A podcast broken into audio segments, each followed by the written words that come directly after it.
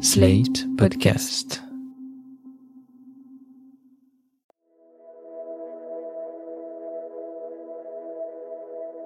Pendant près de quatre siècles, des millions d'hommes, de femmes ont été déportés d'Afrique vers l'Amérique du Nord et les Antilles françaises, vendus comme des bêtes de somme.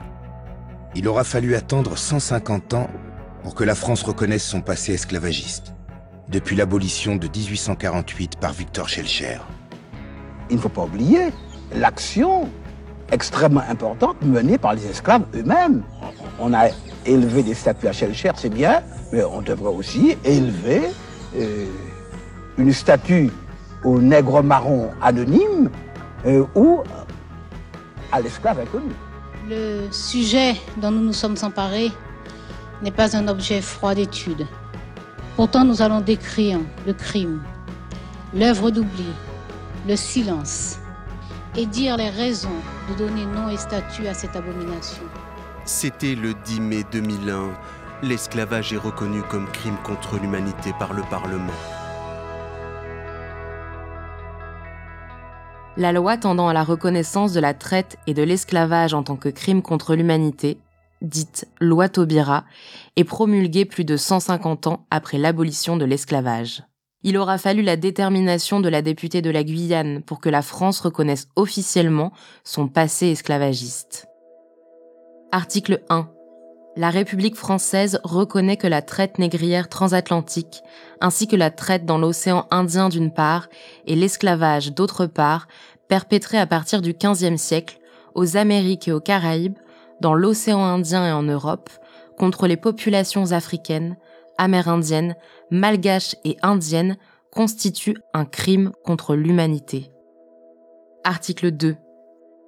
Les programmes scolaires et les programmes de recherche en histoire et en sciences humaines accorderont à la traite négrière et à l'esclavage la place conséquente qu'ils méritent. La coopération qui permettra de mettre en articulation les archives écrites disponibles en Europe avec les sources orales et les connaissances archéologiques accumulées en Afrique, dans les Amériques, aux Caraïbes et dans tous les autres territoires ayant connu l'esclavage sera encouragée et favorisée.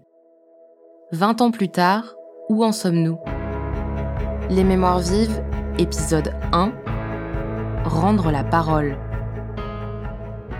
Depuis quelques années, la ville de Nantes et le musée d'histoire de Nantes travaillent à mettre en lumière le passé de cet ancien port de traite à travers plusieurs expositions et collections. Le musée propose aux visiteurs de confronter les approches historiques actuelles sur la traite atlantique, de faire dialoguer regards européens et africains sur cette histoire commune, de révéler les traces, d'abord invisibles mais pourtant bien présentes, du destin de celles et ceux qui furent victimes du système colonial, au-delà de la vision économique et commerciale habituelle. Longtemps, l'histoire de la traite atlantique a été maintenue dans un certain silence. Et quand il était raconté, le destin tragique des peuples noirs réduits en esclavage l'était du point de vue des esclavagistes et offrait une vérité partielle. Mais au début du XXIe siècle, historiens et artistes africains ont décidé de se réapproprier ce récit que d'autres ont édifié à leur place. Une démarche que le musée d'histoire de Nantes a choisi d'accompagner. Catherine Coquery-Vidrovitch est historienne, spécialiste de l'histoire africaine, ancienne professeure de l'Université de Paris, et bien que retraitée depuis 2002, elle travaille toujours sur l'histoire africaine. Elle a notamment publié Les routes de l'esclavage en mai 2018. J'étais évidemment engagée, mais je n'étais pas militante, c'est-à-dire j'étais vraiment une historienne de, fonction, donc euh, avec une rigueur extrême, avec des sources. Je ne me permettais de dire rien qui ne soit véritablement vérifié, et je ne donnais pas mon avis. Seulement, je ne cachais rien non plus. Quand Catherine Kokery-Vidrovitch commence à travailler sur l'histoire africaine, elle est face à un vide. Il n'y a pratiquement rien. Il y a pratiquement rien. Il y avait un géographe qui euh, avait en 1958-59 publié un essai d'histoire africaine euh, d'avant la colonisation. Mais la littérature que l'on avait était exclusivement pratiquement exclusivement de langue anglaise. En France, euh, l'Afrique subsaharienne était une espèce de chasse gardée de l'anthropologie et de l'ethnologie qui regardait ça l'œil d'ailleurs les historiens, parce que les historiens qu'ils connaissaient à l'époque, les seuls historiens qui travaillaient sur ce genre de questions, c'était des historiens de la colonisation, c'est-à-dire considérés comme des historiens coloniaux. Donc les anthropologues considéraient que c'était pas de la bonne histoire de l'Afrique. Or, quand moi j'ai commencé, effectivement, c'était dans l'idée de faire une histoire de l'Afrique à partir de l'Afrique et à partir des Africains. Mes collègues historiens non spécialistes des pays du Sud disaient tous à l'époque, à l'université, l'histoire de l'Afrique n'existe pas. Moi, je l'ai beaucoup entendu. Ah bon, vous faites l'histoire de l'Afrique? Il y en a? Il y a des sources? Ça, on me l'a demandé pendant encore euh, une bonne quinzaine d'années. Il y a donc des sources. Il y a énormément de sources, comme pour toutes les autres histoires. Il y a plutôt plus de sources, je dirais, que pour euh, l'histoire ancienne, par exemple, parce qu'il n'y en a pas beaucoup.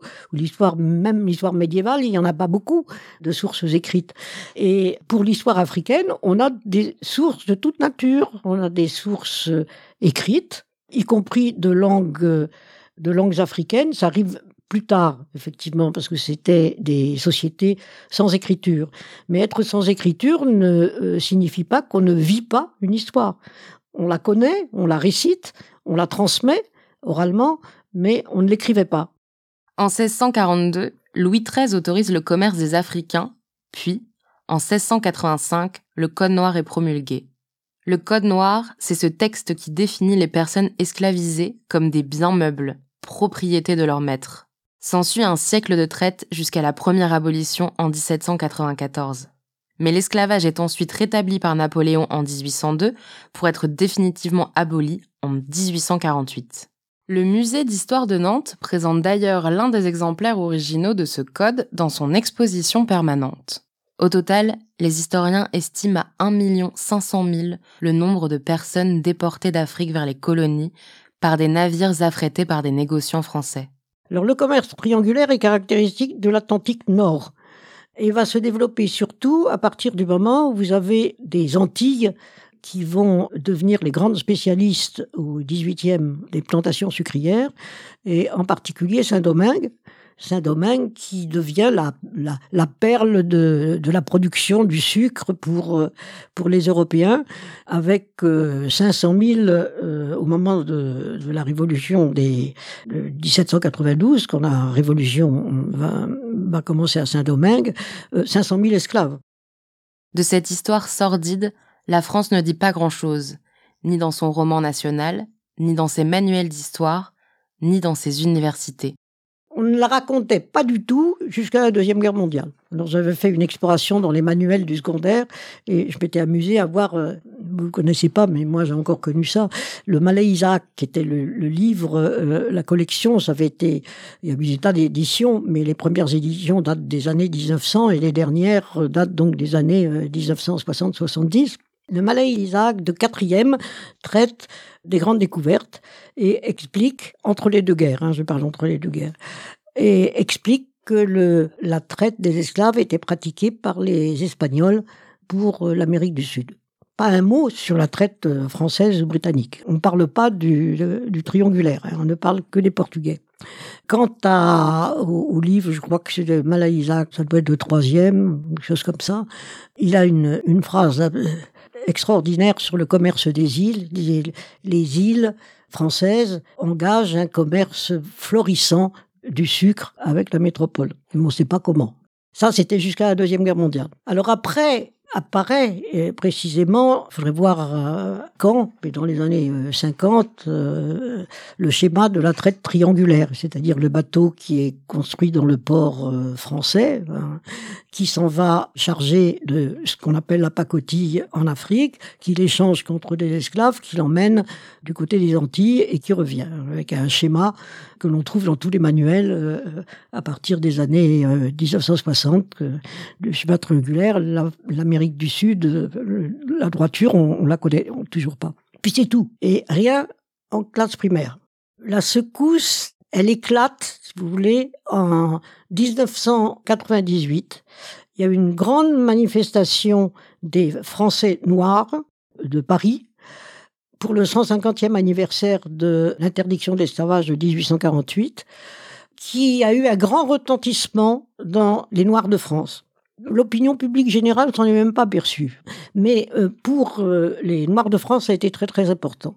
Et ça a été très important, entre autres, pour euh, une députée qui est Madame Taubira, qui s'est dit c'est il faut en faire quelque chose et qui dès l'année suivante a voulu proposer une loi qui finalement a été votée en 2001 dite la loi Taubira, dont l'article 1 dit que l'esclavage est un crime contre l'humanité.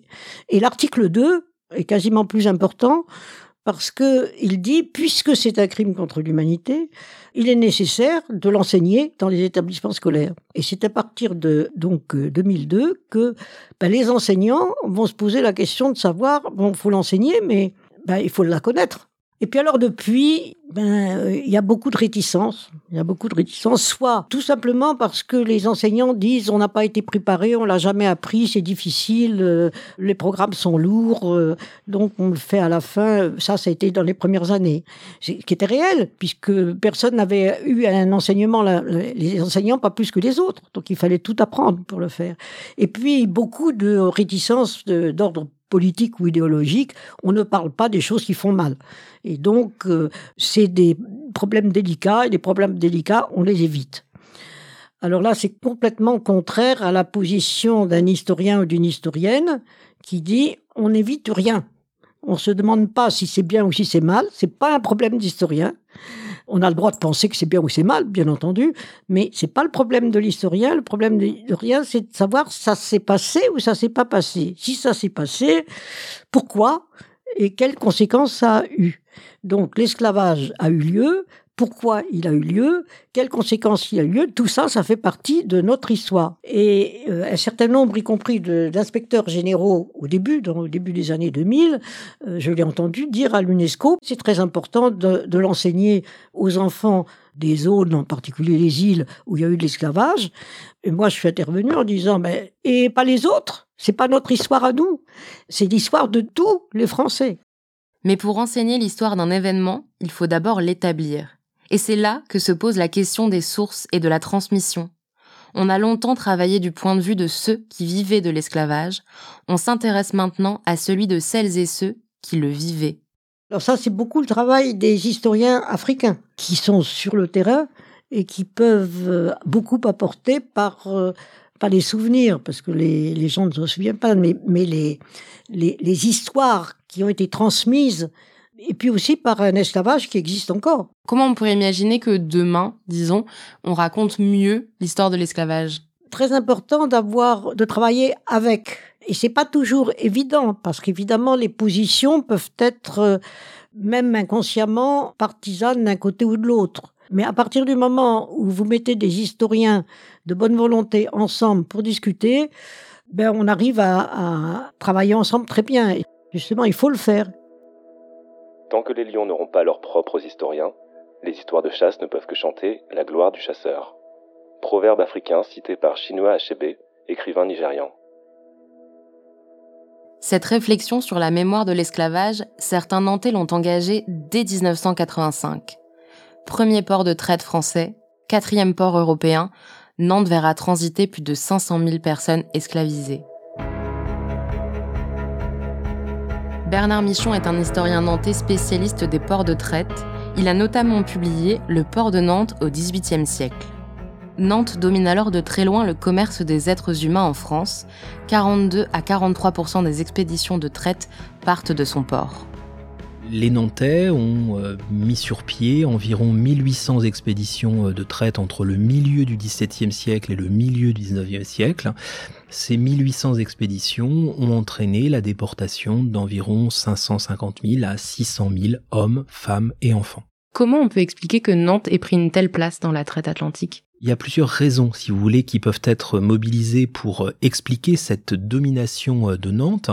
La première euh, prend en compte, si vous voulez, la, la manière dont les Nantais ont noué des relations euh, directes avec les colonies euh, antillaises de la France dès euh, le milieu du XVIIe siècle. Fin du XVIIIe siècle, les Nantais vont accueillir un certain nombre d'expéditions de traite qui sont le fait de compagnies à monopole hein, qui disposent d'un privilège qui a été accordé par la monarchie de pratiquer la traite, de pratiquer la, traite des esclaves le long, le long des côtes africaines. Et dès le début du XVIIIe siècle, les Nantais vont, j'allais dire, s'immiscer dans le monopole accordé par ces compagnies, accordé par la monarchie à ces compagnies, dans la mesure où ces compagnies ne se révèlent pas suffisamment euh, en capacité de fournir la main-d'œuvre servile qui est demandée par les propriétaires de plantations dans les colonies. Et les Nantais vont être en quelque sorte les inventeurs de la traite privée et euh, parmi les, les, négociants armateurs nantais qui vont participer à ce, à ce commerce, il faut citer les frères Montaudoin hein, qui euh, vont euh, dans les premières années du XVIIIe siècle armer un grand nombre de navires pour pratiquer la traite. Ce qui va, j'allais dire, faire une sorte d'effet Les frères Montaudoin sont les négociants nantais les plus riches de la première moitié du XVIIIe siècle et ils vont euh, en quelque sorte servir de modèle pour d'autres armateurs qui vont chercher aussi à les imiter, à construire une fortune dans la traite, dans le commerce des esclaves.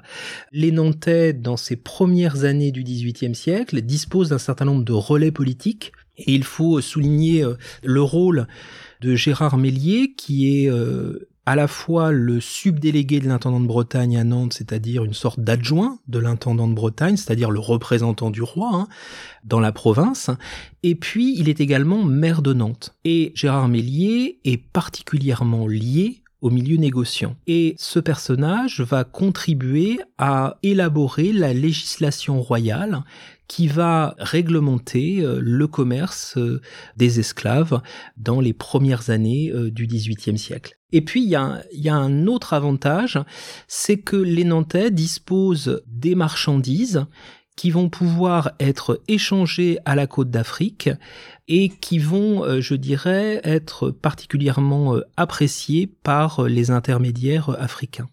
Si elle fut l'une des premières villes à se lancer dans un examen de conscience, Nantes a longtemps regretté l'abolition et espéré le rétablissement du commerce colonial.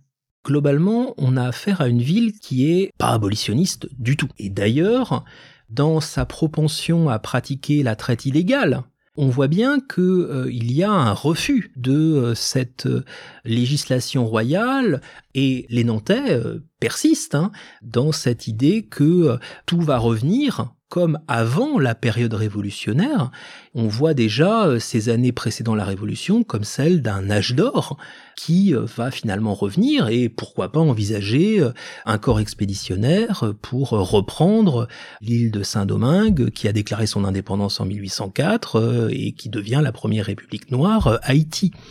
L'historien Olivier Grenouillot a une formule que je trouve tout à fait parlante, c'est de dire que les Nantais sont restés enfermés dans un ancien régime mental raconter l'histoire du port de Nantes, c'est encore dans la première moitié du XXe siècle le faire alors que la France est une très grande puissance coloniale. Et je crois que là, il faut évidemment euh, considérer qu'on n'est pas du tout dans le même contexte qu'aujourd'hui. Nantes est présentée euh, dans la période de l'entre-deux-guerres comme un grand port colonial. Finalement, après la Deuxième Guerre mondiale, on recherche un peu euh, des périodes de prospérité sur lesquels on peut euh, s'appuyer pour une forme de renaissance de la ville. Et on va convoquer le XVIIIe siècle comme une période qui correspond à un âge d'or de la ville. Mais cet âge d'or, on va euh, évidemment euh, mettre en avant les marchandises coloniales, mettre en avant les immeubles d'armateurs, enfin ceux qui n'ont pas été détruits par les bombardements, mais évidemment on va omettre ce commerce d'êtres humains qui euh, désormais est devenu euh, quelque chose d'un peu infâme. Donc euh, il y a dans un contexte aussi où montent en puissance les mouvements liés à la décolonisation, une forme de silence qui se fait de plus en plus sur ce commerce d'êtres humains. Donc l'exotisme oui, le commerce des esclaves non. En 1985, des universitaires nantais organisent un colloque pour évoquer la place de Nantes dans le système colonial esclavagiste. Une exposition, à l'initiative d'associations locales, est prévue pour l'accompagner. L'idée, hein, c'était de commémorer les 300 ans du Code noir. Et cette exposition euh, ne va pas pouvoir euh, accompagner euh, le colloque hein, pour des raisons politiques, hein, puisque la municipalité se désengage du projet et en retirant les subventions, donc fait échouer finalement ce, projet d'exposition. Ce qui n'a évidemment pas été du goût hein, des militants associatifs qui s'étaient mobilisés pour que cette page sombre de l'histoire de Nantes soit, euh, je dirais, euh, regardée en face par les Nantais des années 1900-1980. Trois ans plus tard, le futur maire socialiste de Nantes, Jean-Marc Ayrault, fait de l'organisation d'une telle exposition un des points de son programme de campagne pour les municipales. L'exposition Les Anneaux de la Mémoire aura finalement lieu en 1992 et accueillera plus de 200 000 visiteurs, dont le président béninois en France à ce moment-là. En 2007, le musée d'histoire de Nantes ouvre dans le château des Ducs de Bretagne, avec plusieurs salles dédiées à la traite atlantique et à l'esclavage. Toujours sous le mandat Héros, un projet de mémorial voit le jour. Il est érigé en 2012 et a déjà accueilli plus d'un million et demi de visiteurs. Un geste fort qui pose question. Pourquoi commémorer l'abolition de l'esclavage dans une ville qui a lutté contre? Le mémorial n'est pas un musée. Et si euh, vous regardez la manière dont sont conçues les choses, il y a l'idée d'un triptyque. C'est-à-dire que dans un premier temps, on invite les visiteurs à se rendre au musée d'histoire de la ville, au château, et de visiter en particulier euh, les salles qui sont consacrées à la traite et à l'esclavage colonial, particulièrement euh, bien conçues. On invite ensuite dans un deuxième temps le visiteur à réaliser un parcours dans la ville, et à voir un certain nombre de traces visibles de cette époque, les immeubles d'armateurs, les mascarons, et dans un dernier temps, on les invite à se rendre au mémorial, mais le mémorial c'est pas un musée, c'est un lieu de réflexion, c'est un lieu de méditation, c'est un lieu de recueillement. Et là, évidemment, on a une portée plus euh, philosophique qu'une portée historique. Donc, en ce sens, on peut considérer effectivement l'importance de, ce mémorial, hein, qui est euh, quelque chose de tout à fait euh, unique en France hexagonale. Hein. il y a évidemment le Mémorial Act à, Pointe-à-Pitre, mais euh, c'est en Outre-mer. Donc la difficulté, c'est de voir comment les populations qui visitent ce mémorial, qu'est-ce qu'elles viennent voir? Je recommande à chacun l'oubli du passé.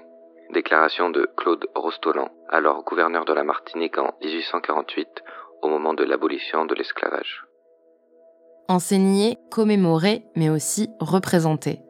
Le travail de mémoire passe par l'utilisation des bons mots, car pour signifier, il faut choisir les bons signifiants.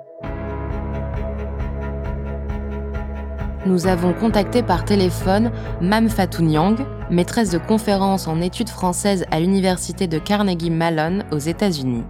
Elle est également photographe et réalisatrice du film Marianne Noire et travaille sur les questions de mémoire. Pour elle, la sémantique qui accompagne l'histoire de l'esclavage a toute son importance et tous les mots ne se valent pas.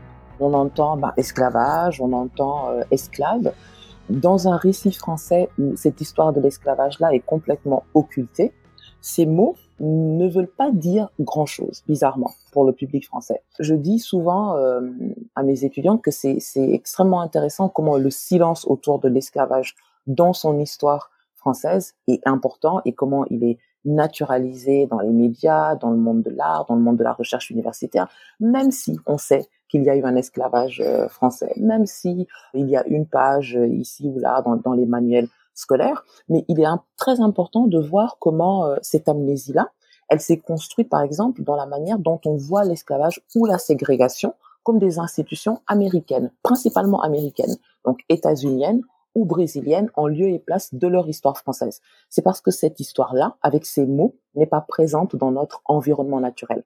On va parler d'esclaves au lieu de, du mot esclavisé. On va parler de, des abolitionnistes, donc ce mouvement de l'universalisme français qui va, qui va se battre pour la libération des esclaves en 1848. Et on ne va pas parler de ce qui va se passer, par exemple, en, en 1802 où, l'esclavage est, est, réinstitué. La France est quand même le seul pays du monde à avoir euh, aboli l'esclavage en 1794 avant de le réinstituer. Donc il y a tous ces mots qui vont nous permettre de jouer sur une, une certaine histoire, d'écrire une certaine histoire et qui ne racontent pas la vraie histoire. Donc esclave au lieu d'esclaviser l'abolition au lieu de l'esclavage, de l'institution de l'esclavage. Donc aujourd'hui, ce qu'on doit véritablement trouver, et ça, ça ne peut pas être le fait de chercheurs, ça ne peut pas être le fait de militants, ça ne peut pas être le fait des politiques, ça doit être un projet véritablement de groupe de toutes ces entités-là, des Outre-mer à la métropole, à l'Hexagone, pour s'asseoir, regarder cette histoire-là en face, dans sa véritable itération et pas de la manière dont on aurait voulu que ça se passe et réfléchir sur les mots MOTS qui doivent dire cette histoire-là et tous les mots MAUX qu'elle a charriés. Au-delà des mots, la manière de raconter l'histoire de l'esclavage compte aussi. En écoutant un jour l'historien Jean Tullard chez Jean-Jacques Bourdin, Mam Fatou Nyang s'arrête sur un mot que nous employons tous les jours. Un simple mot qui en dit beaucoup sur la manière dont on considère encore cette page sombre de notre histoire. Il dit que la première abolition de l'esclavage fait un mal considérable à l'économie française. Il faut donc, et ce sont ces mots, ressusciter l'économie coloniale. La France a besoin de sucre, la France a besoin de café, et la solution qui s'impose alors, selon Tullard, et qui est une solution pragmatique, c'est de rétablir l'esclavage. Et Tullard rajoute que personne ne conteste à l'époque cette décision du rétablissement de l'esclavage de 1802, et seul l'abbé Grégoire fait l'amour. Et donc, huit ans après l'abolition de 1794, Napoléon rétablit, le rétablit en 1802, et selon Tullard, qui souligne qu'on ne doit pas juger le passé avec les valeurs et les mots du présent, personne à l'époque ne conteste cette décision. Et moi, je me suis arrêtée sur ce mot, personne. Personne comme euh, comme l'homme libre, huit ans, qui, se voit retourner en esclavage. Personne comme euh, Louis Delgrès, ce, colonel euh, français noir, soldat de l'armée révolutionnaire et, et républicain qui a été engagé en, en 1789 pour la chute de la monarchie. Et pour Delgrès, qui se trouve alors en Guadeloupe, le rétablissement de l'esclavage est un reniement absolu, une trahison de cet idéal révolutionnaire-là de 1789 de liberté, d'égalité, de fraternité. Il va s'engager avec 300 de ses hommes et le 10 mai 1802 lancer ce qu'il va appeler cet appel à l'univers pour que les idéaux justement de la révolution soient soutenus. Et le 28, encerclé par l'armée française, il, se fait exploser au pied de la soufrière avec ses hommes. Personnes comme Toussaint Louverture, Sanité Belair, Marie Rostoto, Solutive et ces milliers et milliers d'anonymes, des anciens esclaves ou esclavisés, devenus libres, qui se retrouvent du jour au lendemain réesclavisés et qui vont prendre les armes contre les troupes du général Leclerc, donc le beau-frère de Napoléon, pour demander leur liberté. Et donc, moi, ce qui m'est vraiment venu à l'esprit quand j'entendais ce mot, c'est qu'il nous apprend tant de notre historiographie et des silences autour de l'histoire de cette histoire-là. Comment est-ce qu'on peut être acteur de l'histoire et terminer comme rien, comme personne dans la mémoire? Et qui est-ce qui parle pour cette histoire effacée? Qui est-ce qui parle pour ces personnes-là? Qui sont effacés. Qu'est-ce qui se passe avec leurs faits? Qu'est-ce qui se passe avec leurs paroles? Et surtout, qui est-ce qui s'assure que leur voix sortent de, de ces obscurités, de ces longs limbes où ils sont euh, maintenus par des prescripteurs comme Tullard, ces historiens-là qui sont les mouleurs, qui sont les gardiens de la mémoire nationale et qui sont absolument incapables de questionner ou de remettre en cause euh, l'histoire qu'ils contribuent euh, à écrire. C'est ce que vous disiez sur la passivité, non? On voit les personnes mises en esclavage comme passives Absolument, elles sont complètement passives, elles acceptent leurs conditions. Ces, ces personnes, ce n'est rien. Elles sont réesclavisées et ne s'en plaignent pas. Et donc ce, ce discours-là qu'on voit lorsque vous visitez euh, les grands tableaux de cette libération de 1848, ou la manière dont le mouvement abolitionniste, que ce soit le, les Amis des Noirs ou ces, ces sociétés abolitionnistes, sont mis en avant, à ce discours-là, il invisibilise les personnes qui se sont battues et au quotidien. On pense aux femmes, aux, femmes esclavisées qui ont avorté parce qu'elles savaient qu'elles portaient un fruit qui était un capital et que attenter à la vie de l'enfant qu'elles portaient très souvent malgré elles parce que cet enfant était né soit d'un viol, soit d'une insémination forcée, c'était attenter au bien maître. Donc il y avait tous ces mouvements de, de, de résistance au quotidien, les avortements, les plantes qu'on prenait, les, ces recettes que les femmes se passaient entre elles pour être sûres de ne pas tomber enceinte du maître, de ne pas donner encore plus de, de bras au maître. Euh, on pense aux révoltes d'esclaves, on pense aux mutines, toutes ces choses-là qui font que non, ces esclaves n'ont pas été juste, juste comme ça et ont accepté leur sort. Et surtout, le point, un des points essentiels, qui est une histoire absolument hallucinante, la manière dont elle est passée sous silence, c'est Haïti. Parce qu'on sait, c'est de la révolte d'Haïti, c'est de l'indépendance d'Haïti que tout part.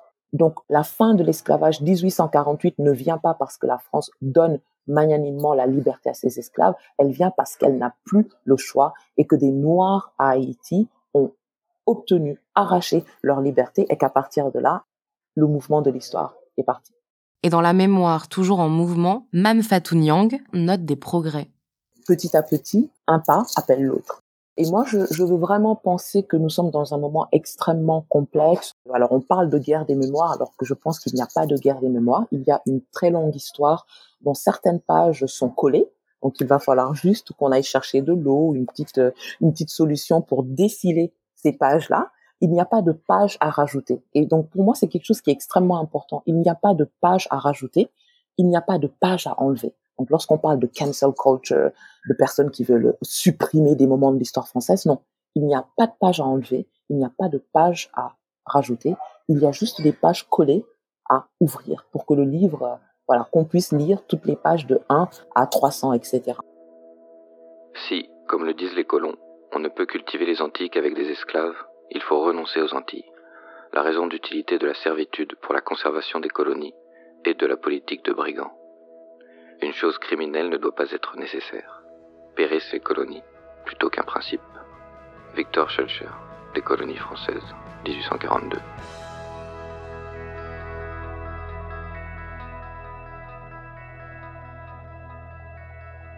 C'était Les Mémoires vives, un podcast du Musée d'histoire de Nantes, écrit par Nina Pareja et Christophe Caron, réalisé par Aurélie Rodriguez et produit par Slide.fr. Pour aller plus loin, retrouvez les références citées dans cet épisode dans la description de ce podcast. Vous pouvez aussi vous rendre sur le site du musée à l'adresse châteaunantetoutattaché.fr ou sur celui du mémorial mémorial.nantes.fr. Retrouvez tous les épisodes sur Slate Audio ou sur vos plateformes de podcast préférées. Lecture Charles Chevalier et Aurélien Bourguet.